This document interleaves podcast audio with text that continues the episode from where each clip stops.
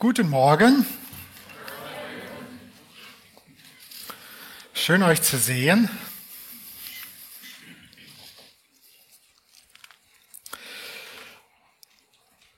Ich möchte trotzdem noch mal beten und ja, bleibt sitzen. Vater, danke, dass wir heute Gottesdienst feiern dürfen und dass wir auf dein Wort hören dürfen.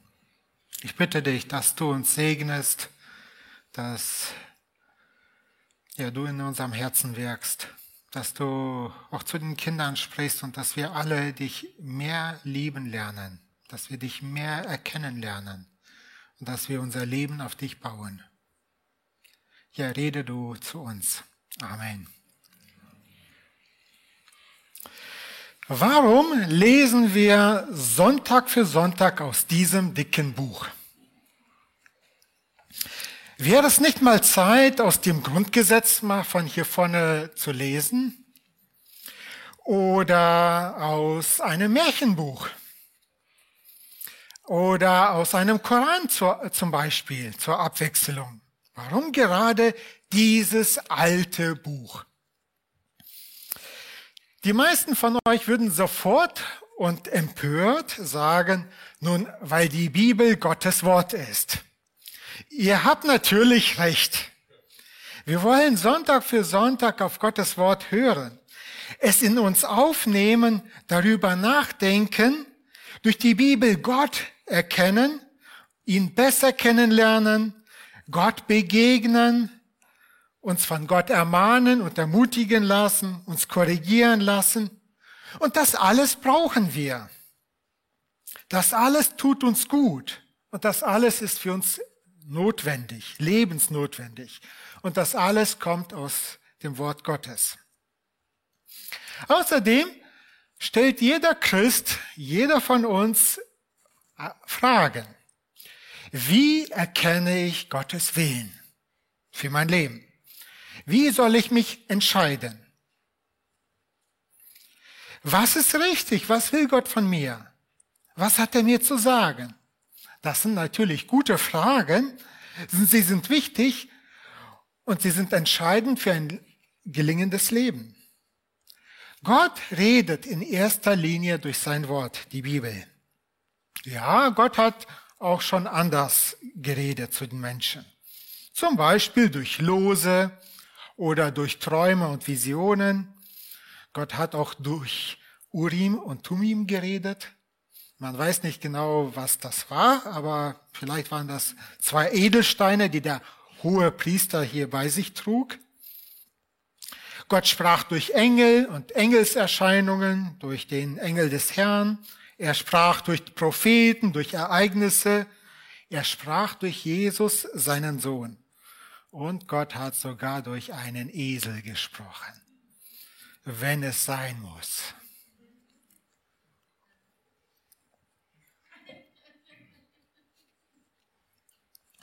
Das alles wurde niedergeschrieben und so redet Gott vor allem und am gründlichsten und am zuverlässigsten durch sein Wort, die Bibel.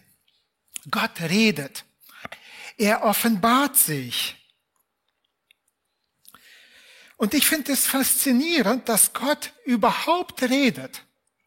Gott hätte die Welt machen können, die Menschen und alles drum und dran und hätte gesagt, okay, ich bin dann mal weg. Viel Spaß, viel Erfolg, aber das macht Gott nicht. Gott hätte auch nach dem Sündenfall von Adam und Eva sagen können, ihr habt's vergeigt, ich bin jetzt draußen. Das macht er nicht. Gott will seine Geschöpfe zu seinen Kindern machen und mit ihnen Gemeinschaft haben. Gott schreibt mit den Menschen Geschichte. Gott redet zu ihnen. Und nicht nur das, er lebt mit ihnen. Gott zeigt uns, wer er ist und was er will. Und die Bibel berichtet von all diesen Offenbarungen. Und am besten offenbarte er sich in seinem Sohn. Und wenn Gott einen Körper hätte, dann wäre das der Körper Jesu oder dann wäre er das Wesen Jesu. In Hebräer 1 steht, früher hat Gott viele Male und auf vielfältige Weise durch Propheten zu unseren Vorfahren gesprochen. Jetzt, am Ende dieser Zeiten, sprach er durch den Sohn zu uns. Ihn hat er zum Erben über alles eingesetzt. Ihn, durch den er das ganze Universum erschuf. Seine Herrlichkeit leuchtet aus ihm und sein Wesen ist in ihm völlig aufgeprägt. Durch die Macht seines Wortes trägt er das All. Und nachdem er das Opfer gebracht hat, das von Sünden reinigt, hat er den Ehrenplatz im Himmel eingenommen. Den Platz an der rechten Seite der höchsten Majestät. Er steht so hoch über den Engeln, wie der Sohnesname, den er erbte, jeden Engelsnamen übertrifft. Es gibt eine gewisse Beziehung zwischen der Bibel und mir. Gott spricht durch die Bibel zu mir und ich reagiere irgendwie. Manchmal ignoriere ich Gottes Wort. Manchmal höre ich darauf, aber verstehe nicht. Und beim Thema danach leben wird's richtig spannend. Im heutigen Predigstext im 2. Timotheus 3 ab Vers 14 geht es um Gottes Wort, das Wesen der Schrift, der Zweck der Schrift, was es ist, was es tut und wie wir damit umgehen sollen, mit ihr leben sollten. Nun, Paulus hatte einen jungen, zuverlässigen und vorbildlichen Mitarbeiter. Das ist der Timotheus. In Apostelgeschichte 16 heißt, in Lystra wohnte ein Jünger mit Namen Timotheus. Er war der Sohn einer gläubig gewordenen jüdischen Frau und eines griechischen Vaters.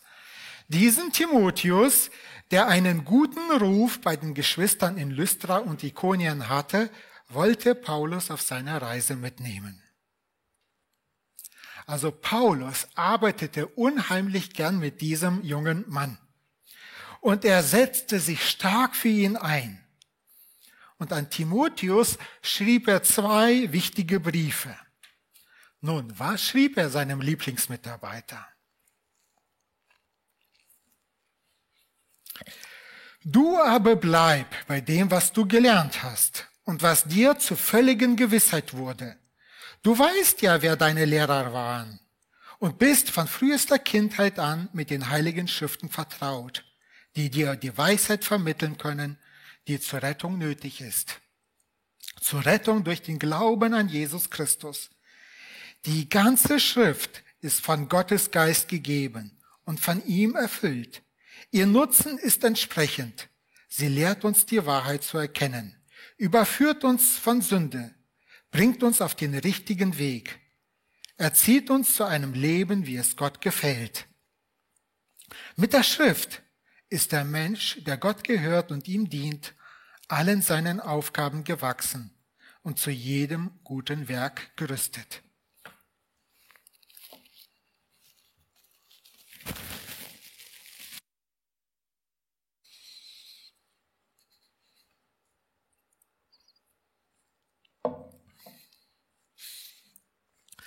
Der erste Gedanke, die Bibel ist notwendig. Die Bibel ist wichtig.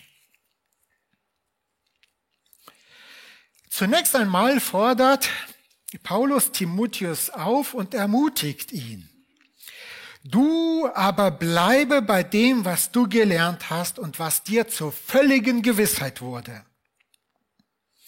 Timotheus soll im Kontrast zu den bösen Menschen, die im Vers vorher, in Vers 13 erwähnt werden, äh, beim Gelernten bleiben.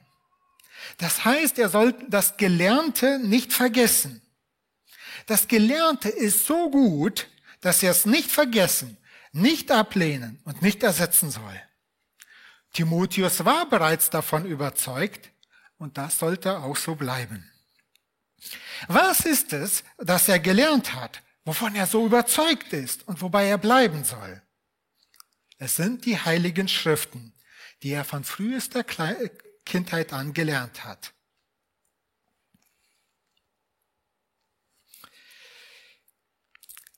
Ryrie schreibt, das Wort Schrift kommt im Neuen Testament 51 Mal vor und meint immer einen Teil der Bibel. Manchmal bezeichnet er das das ganze Testament. Manchmal eine konkrete alttestamentliche Stelle. Manchmal eine neutestamentliche Stelle und schließlich auch den größten Teil des Neuen Testaments. Timotheus ist mit der Bibel vertraut. Er hatte das Privileg gehabt, die Bibel von klein auf kennenzulernen. Und hier sehen wir ein Plädoyer für Bibelgeschichten für Kinder von klein auf. Kinder können nicht früh genug heilige Schriften Gottes kennenlernen. Ihr Lieben, lernt die heiligen Schriften Gottes kennen. Lehrt sie den Kindern und Enkeln, den eigenen Kindern und den fremden Kindern. Lasst die Kinder mit den Schriften Gottes vertraut sein. Wer waren die Timotheus-Lehrer? Timotheus kannte seine Lehrer gut. Vers 14, da heißt es, du weißt ja, von wem du gelernt hast. Du weißt ja, von wem du gelernt hast. In Kapitel 1, Vers 5 steht, ich habe deinen aufrichtigen Glauben vor Augen, den Glauben, der zuerst deine Großmutter Lois und deine Mutter Eunike erfüllte und der nun auch, auch, da bin ich ganz sicher, dein Leben bestimmt. Lois und Eunike. Gut, dass wir die beiden in der Gemeinde haben. Also beide waren Vorbilder. Sie sind richtige Glaubenshelden. Sie haben einen kleinen Jungen geprägt, der zu einem herausragenden Mann heranreifte, den Gott gebrauchte, um Menschen zum ewigen Leben zu retten. Zwei ganz wichtige Frauen. Ich frage mich, wo sind denn die Männer? Wo ist der Großvater? Wo ist der griechische Vater? Glaubten die überhaupt an Gott? Waren beide Frauen alleinerziehend? Paulus wurde der Mentor von Timotheus und vielleicht sogar ein Ersatzvater. Zumindest in Kapitel 2, Vers 1 nennt er ihn Timotheus, mein lieber Sohn. Liebe Mütter und Großmütter, lernt für euch und dann lehrt eure Kinder und Enkel Gottes Wort. Jedes Kind ist in Gottes Augen so wichtig. Kinder sollen Gott kennenlernen. Sie sollen errettet werden und sie sollen Gott anbeten. Sie sollen mit Gott leben. Prägt sie, egal ob mit Partner oder ohne. Bekommt, prägt sie, egal ob ihr Unterstützung bekommt oder nicht. Euer Dienst ist wichtig. Liebe Kigo-Mitarbeiter, liebe Teamkreis- und Jugendkreis-Mitarbeiter, auch euer Dienst ist wichtig. Wer weiß, was aus den Kindern mal wird. Sie können Gottes Anbeter werden, sie können Helden werden, sie können die Welt prägen. Sie können Glaubensväter und Glaubensmütter werden. Sie können ein Segen für, unsere, für unser Land und unsere Gesellschaft sein. Gebt eure Hingabe in eurem Dienst nicht auf. Setzt euch weiterhin ein. Vielleicht ist manche Frau jetzt gerade Mutter geworden und hält so ein kleines Baby und denkt sich, hm, ich werde doch vielleicht woanders gebraucht. Dein Dienst ist wichtig. Präge das Kind. Lehrt die Kinder, dass sie Gottes heilige Schriften kennen, in und auswendig. Und jetzt komme ich zu den Männern. Männer, Väter und Großväter, seid in der Erziehung bitte nicht abwesend. Liebt die Kinder, erzieht sie, seid ihnen Vorbilder, Ermutiger, treue Stützen. Seid liebevolle und zarte Männer. Seid aber auch stark und mutig, seid weise, Ratgeber, seid Lehrer von Gottes heiligen Schriften. Wer zeigt überhaupt den Kindern, wie man sich richtig verhält, wie man richtig lebt, wie man mutig Herausforderungen angeht, wie man richtig lebt, wie man richtig liebt, wie man Beziehungen lebt, wie man mit Jesus lebt. Männer, Väter und Großväter, zieht euch nicht zurück und überlasst nicht die Erziehung den Frauen. Sie können's besser. Lasst die Frauen nicht alleine. Erzieht gemeinsam die Kinder. Kinder brauchen sowohl Vater als auch Mutter, sowohl männliche Personen als auch weibliche Personen. Ihr werdet gebraucht. Und manchmal ist es so, dass das einfach nicht geht. Da braucht man Ersatzväter. Und Paulus wurde hier dem Timotheus so ein Ersatzvater, ein Zweitvater geworden. Auch von solchen Vätern haben Kinder nie genug. Kinder brauchen gute Vorbilder. Wir brauchen Männer und Frauen, die auf eine unterschiedliche Art und Weise, eben männlich und weiblich, Kinder erziehen und ihnen Gottes heilige Schriften näher bringen, lehren beibringen, damit sie wirkliche Glaubenshelden und Heldinnen werden. Übrigens, im Kigo werden Mitarbeiter gebraucht. Männer und Frauen. Wir brauchen Mitarbeiter, die Gott lieben, die die Kinder lieben und die auch mit Kindern ein bisschen umgehen können. In Psalm 1, Vers 1 oder ein paar Verse weiter steht, wie beneidenswert glücklich ist der, der gefallen hat an der Weisung Jahwes und über sein Gesetz Tag und Nacht sind. Der ist wie ein Baum am Wasser gepflanzt, der seine Frucht zu seiner Zeit bringt und dessen Laub niemals verwelkt. Und was er auch tut, es gelingt. lehre die Bibel und bleib ihr treu, lerne die Bibel immer besser kennen.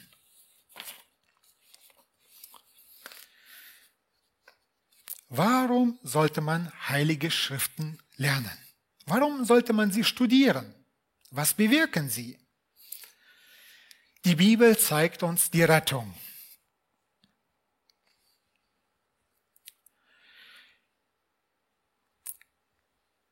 Du bist mit den heiligen Schriften vertraut, die geeignet sind, dir die Weisheit zu vermitteln, die zur Rettung führt, zur Rettung durch den Glauben an Jesus Christus. Die Bibel gibt uns Weisheit, die zur Rettung nötig ist. Die Bibel ist so ein Wegweiser. Interessant, dass hier dass Gottes Wort mit Rettung verbunden wird. Die zentrale Botschaft der Bibel ist die Rettung der Menschen durch den Glauben an Jesus Christus. Gottes Wort selbst rettet nicht, aber es vermittelt Weisheit. Wer zu Hause eine Bibel hat, ist nicht gerettet. Auch wenn du fünf Bibeln zu Hause hast, du bist nicht gerettet. Rettung hängt vom Glauben an Jesus Christus. Gottes Wort ist wie ein Navi. Es zeigt uns unseren Standpunkt, die Richtung, wohin wir müssen, das Ziel, wo die Lösung und die Erlösung ist. Und ohne die Bibel sind wir orientierungslos. Wir wissen nicht, wo wir hin müssen. Wir tappen umher wie bei der blinden Kuhspiel.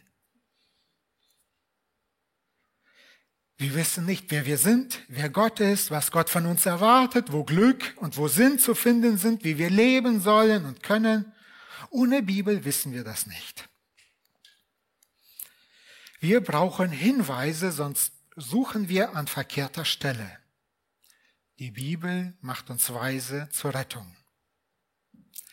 Dies setzt zuerst einmal voraus, dass wir überhaupt eine Rettung brauchen dass die Rettung überhaupt nötig ist. Jeder Mensch ist von Natur aus verloren und braucht Rettung. Und die Rettung kommt durch den Glauben, nicht durch fleißiges Arbeiten oder gutes Benehmen, sondern durch den Glauben an Jesus Christus. Wir brauchen keinen theoretischen Glauben, so nach dem Motto, ich weiß, dass es Jesus gibt. Das tun die, solchen Glauben haben die Dämonen auch, schreibt Jakobus. Wir brauchen einen Glauben, dass Jesus der Christus, der Messias ist, der Sohn Gottes, der Herr der Herren, der König aller Könige. Menschen müssen ihr Vertrauen auf Jesus setzen. Ansonsten sind sie nicht errettet. Jesus Christus ist am Kreuz gestorben, an unserer Stelle, für unsere Sünden. Und wer um Vergebung seiner Schuld bittet, wird von der Verdammnis gerettet. Alle sollten Jesus sich anvertrauen. Hast du dein Leben Jesus anvertraut? Vertraust du Jesus?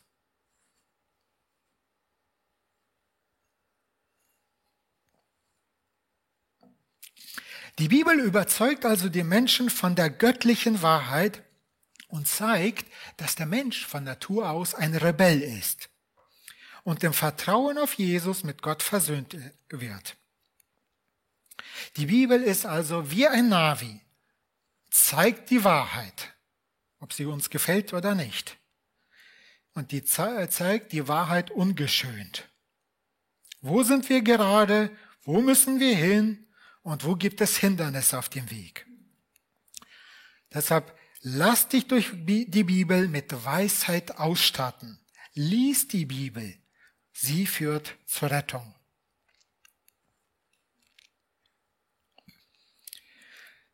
Der dritte Gedanke, die Bibel ist Gottes Wort und für uns damit Autorität. Sie ist geistdurchdrungen. Die ganze Schrift ist von Gottes Geist gegeben und von ihm erfüllt.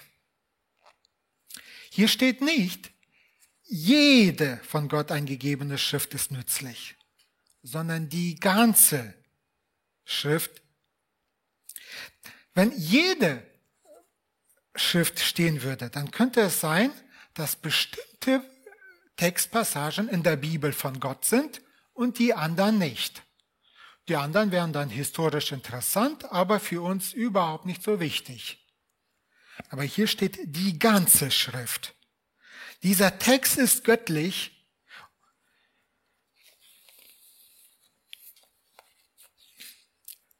Die Bibel ist von Gott eingegeben und nützlich.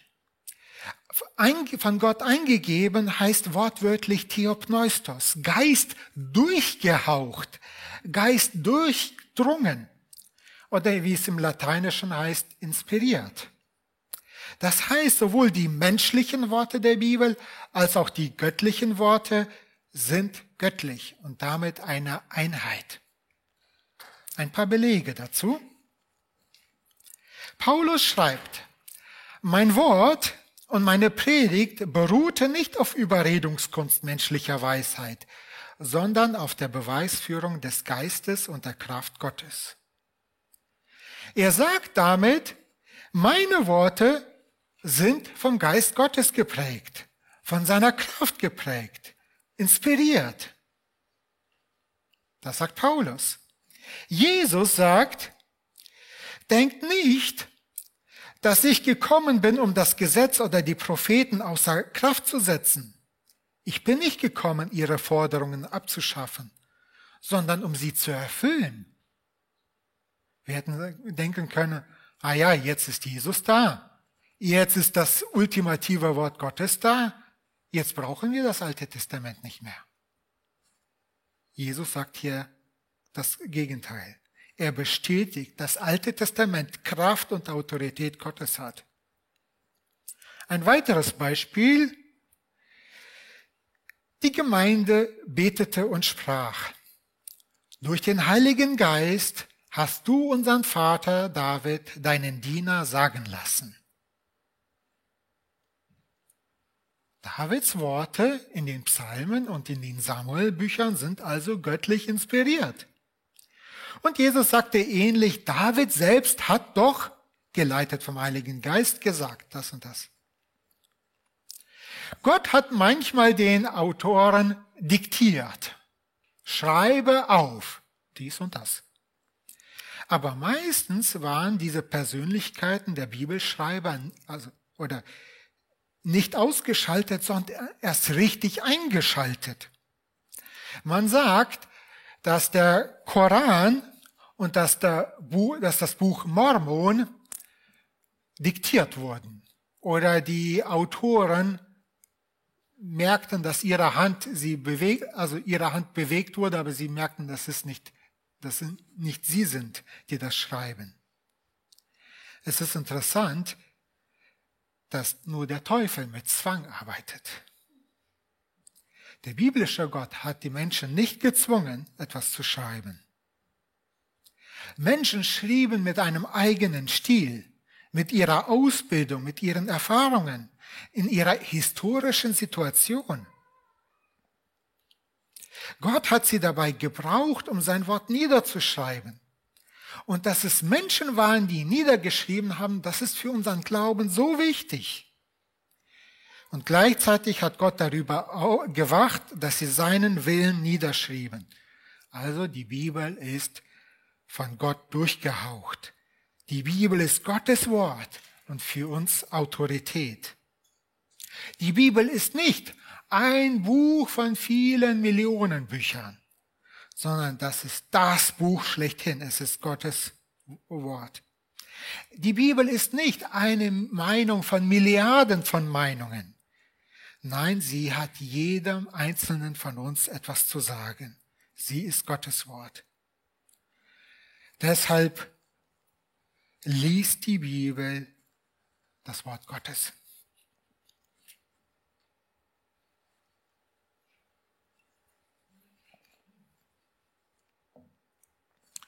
Der vierte Punkt, die Bibel lehrt uns die Wahrheit. Sie zeigt uns den Weg. Ihr Nutzen ist entsprechend. Sie lehrt uns die Wahrheit erkennen. Gottes Wort lehrt uns. Wir sind Gottes Schüler, Jesu Jünger. Und Lehre bedeutet, wir erfahren etwas, was wir vorher nicht wussten. Deshalb gehen die Kinder auch in die Schule, um etwas zu lernen, was sie vorher nicht wissen. Ohne die Lehre Gottes wissen wir nicht, wie Gott ist, wie Gott zu manchen Dingen steht, sie sieht. Ohne die Lehre wissen wir nicht, was die Wahrheit ist. Aber wenn Gott etwas lehrt, dann wissen wir, dass es wahr ist, dass es vertrauenswürdig ist und dass es überall gültig ist. Die Bibel zeigt uns Gottes Charakter. Sie zeigt die menschliche Verdorbenheit und Verlorenheit. Sie zeigt uns göttliche Werte, nach denen wir leben sollen. Manche Lehren in der Bibel scheinen uninteressant und unwichtig zu sein, genauso wie in der Schule. Und doch sind, sind diese Lehren relevant und wichtig zu erlernen. Und Jesus ist die personifizierte Wahrheit. Die Schrift lehrt uns, Jesus zu erkennen. Er ist das Zentrum der Geschichte und sollte auch in unserem Leben die Zentrum sein. Wie ein Navi zeigt Gottes Wort, welche Wege es gibt und welche Wege ans Ziel bringen. Dieser Navi, Wort Gottes, führt uns zu Christus, der die Wahrheit ist. Deshalb lokalisiere deine Position durch die Bibel, denn sie zeigt dir die Wahrheit. Erkenne durch die Bibel, wo du bist. Wo stehst du gerade? Gott fragte Adam, Adam, wo bist du? Oder Mensch, wo bist du? Wo bist du? Erkenne deine Position.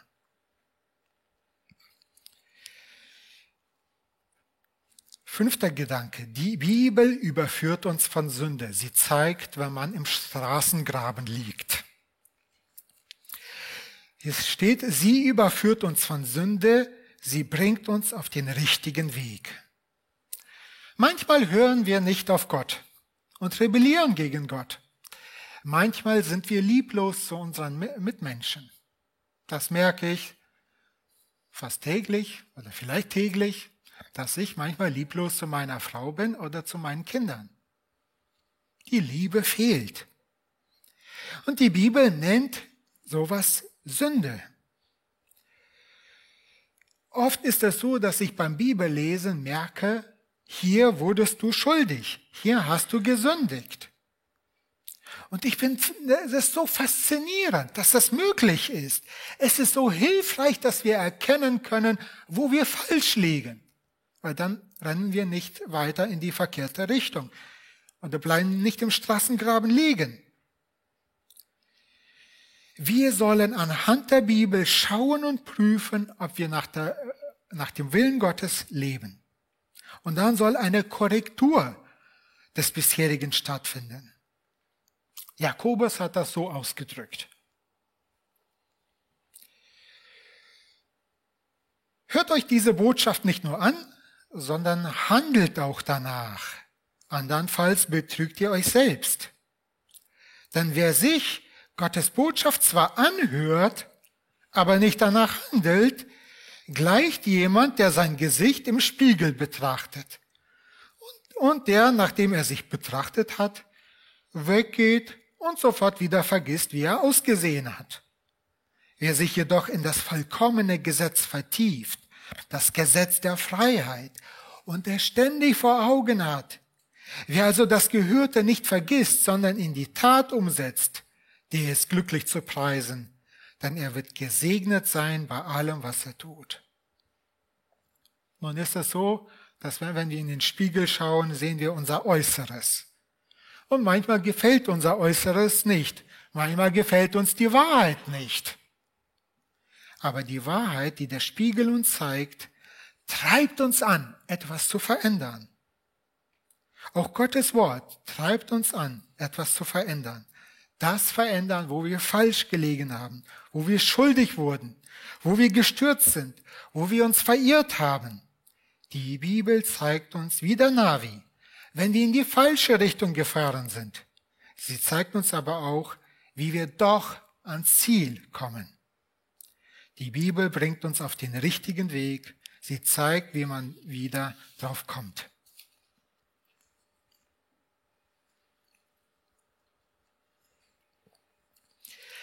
Gott sei Dank, dass der Geist Gottes durch die Bibel nicht nur unsere Schuld aufzeigt und unsere Unzulänglichkeit, und uns einfach nur bloßstellt, sondern Gott geht weiter.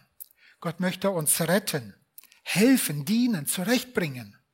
Die Bibel zeigt uns, wie wir auf den richtigen Weg zurückkommen. Und das alte Wort dafür heißt Buße. Die Bibel zeigt uns also nicht nur das Gesetz, so sollst du sein, sondern auch das Evangelium. Durch Vergebung und Vertrauen auf Gott kannst du so sein. Lass dich von der Bibel korrigieren. Kehre um, wo du versagt hast, wo du Gott, gegen Gott rebelliert hast. Ändere dein Denken, deine Einstellung. Sechster Gedanke. Die Bibel erzieht uns zu einem Leben, das Gott gefällt. Die Bibel zeigt, wie man richtig fährt und wie man auf dem Weg bleibt. Hier steht, sie erzieht uns zu einem Leben, wie es Gott gefällt. Gott möchte seine Geschöpfe und seine Kinder lehren, prägen, verändern. Wir nennen das auch Heiligen. Gott möchte uns belehren, aber nicht nur das. Gott möchte uns zurechtbringen. Aber nicht nur das. Gott möchte, dass wir aus unseren Fehlern lernen. Aber nicht nur das. Gott möchte, dass wir im Vertrauen auf ihn diese Fehler erst gar nicht machen. Und dazu will Gott uns erziehen. Als Allwissender, als Guter, als Liebender, als genialer Schöpfer und Vater möchte er, dass wir ein gutes Leben haben. Dass wir ein ihm wohlgefälliges Leben führen.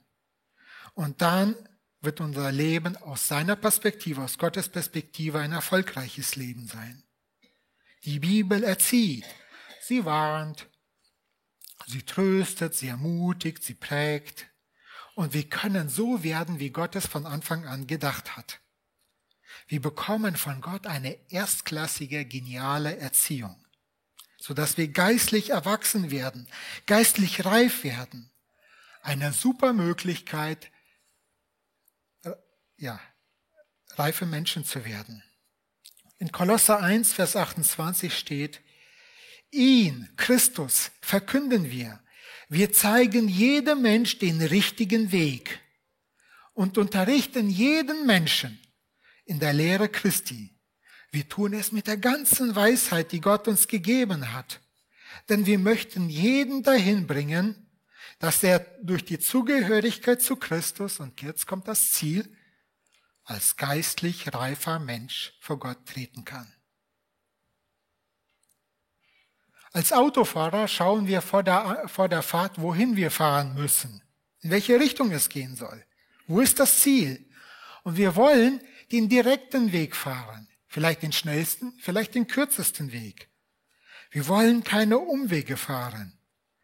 Und der Navi ist nicht nur dazu da, dass man von den Umwegen wieder zum Ziel kommt, sondern dass man auch von Anfang an den schnellsten Weg äh, fährt. Und die Bibel zeigt uns den, das Ziel und den besten Weg dahin. Thomas Schirmacher schreibt, die Bibel will uns den richtigen Weg lehren, den falschen Weg aufdecken, den kürzesten Weg zurück zum eigentlichen Ziel zeigen aber in letzter Konsequenz beibringen, lieber gleich von Anfang den vertrauenswürdigen Weg Gottes einschlagen. Höre ich auf Gottes Wort, auch dann, wenn es mir nicht gefällt?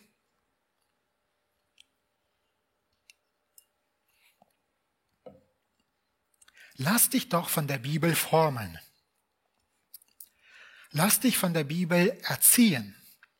Lebe mit der Bibel. Und der letzte Punkt, die Bibel befähigt uns. Die Bibel befähigt uns. Mit der Schrift ist der Mensch, der Gott gehört und ihm dient, allen seinen Aufgaben gewachsen und ausgerüstet zu jedem guten Werk. Wer zu Gott gehört und ihm dient, kann mit der Bibel alle seine Lebensaufgaben erfüllen. Gottes Wort befähigt uns, Herausforderungen anzugehen, uns ihnen zu stellen und sie zu bestehen. Die Bibel ist ein Allzweckwerkzeug. Durch die Anweisungen aus der Bibel sind wir fähig, gute Werke zu tun. Aber das geschieht nicht aus unserer Kraft, sondern aus Gottes Kraft. Gott spricht in Jesaja so ist es auch mit meinem Wort. Es kehrt nicht leer zu mir zurück, sondern bewirkt, was ich will und führt aus, was ich ihm aufgetragen habe. Gottes Wort wirkt. Paulus schreibt, in Jesus Christus sind wir Gottes Meisterstück. Er hat uns geschaffen, dass wir tun, was wirklich gut ist gute Werke, keine schlechten Werke, die er für uns vorbereitet hat, dass wir damit unser Leben gestalten. Deshalb lass dich von der Bibel zu guten und großen Taten ausrüsten. Lass dich von Gott durch die Bibel befähigen. Deshalb lies die Bibel jeden Tag. Die Interaktion zwischen Bibel und mir kann fruchtbar und gewinnbringend sein. Die Bibel hat Kraft. Sie ist Autorität. Sie ist Gottes Wort. Sie redet zu mir. Sie zeigt meine Situation vor Gott, wo ich gerade bin. Sie zeigt, wo das Ziel ist, wie ich dahin komme. Und ich, ich lerne die Bibel kennen. Ich lehre sie. Ich lerne die Bibel für mich selbst lieben und wertschätzen. Ich schaue, wo ich gerade bin. Ich lasse mich korrigieren. Ich lebe mit den heiligen Schriften. Ich höre auf sie. Ich bin ja so froh, dass Gott zu uns redet. Und dass Jesus Christus, das ewige Wort, da ist und in meinem Herzen lebt. Wie erkenne ich Gottes Willen für mein Leben? Indem ich die Bibel, Gottes Wort, jeden Tag lese. Die Bibel ist Gottes Wort und ein wahrer Schatz. Kein anderes Buch hat so viele unzählige Menschen verändert, so positiv geprägt. Unsere Gesellschaft wurde so viel durch Gottes Wort geprägt. Mit der Bibel in der Hand haben wir so viel Erkenntnis, so viel Wissen, so viel Kraft. Sie kommt von Gott. Sie zeigt uns unseren Gott. Sie zeigt Jesus, unseren Herrn. Und lasst uns dieses Wort täglich lesen und studieren. Sie soll unseren Weg zeigen. Sie soll unsere tägliche Nahrung sein. Lasst uns sie lieben, in uns aufnehmen. Lasst uns mit der Bibel leben. Und ich beende die Predigt mit einem Vers aus Psalm 119.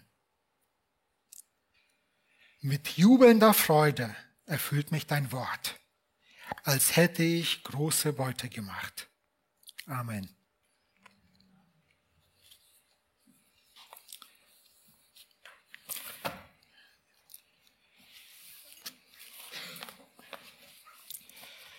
Ich spreche noch ein Gebet. Vater im Himmel, großer Gott, du bist kein verborgener Gott geblieben. Du hast dich uns offenbart. Nicht, weil wir so tolle Menschen sind, dass wir irgendwelchen Wert haben, sondern du hast uns erschaffen, uns gezeigt, und trotz Verlorenheit und trotz Bösartigkeit und Lieblosigkeit hast du uns geliebt. Du hast uns von Anfang an geliebt. Und du schreibst Geschichte mit Menschen. Und deine Bünde, dein Wunsch ist es, mit uns zusammenzuleben. Und deshalb möchtest du uns heilig machen, deshalb möchtest du uns korrigieren, ermutigen, uns verändern und prägen und doch nimmst du uns so an, wie wir sind. Danke für diese Gnade. Danke, dass wir im Glauben zu dir eine Beziehung zu dir eintreten können. Danke, dass du so gut bist. Was wären wir ohne dich? Wir würden nicht existieren, wir wären verloren. Herr, ich bete dich an, ich möchte dich ehren, dass du so gut bist. Und so hilf uns, dein Wort täglich zu lesen, zu studieren und dein Wort weitergeben an Kinder, an Bekannte.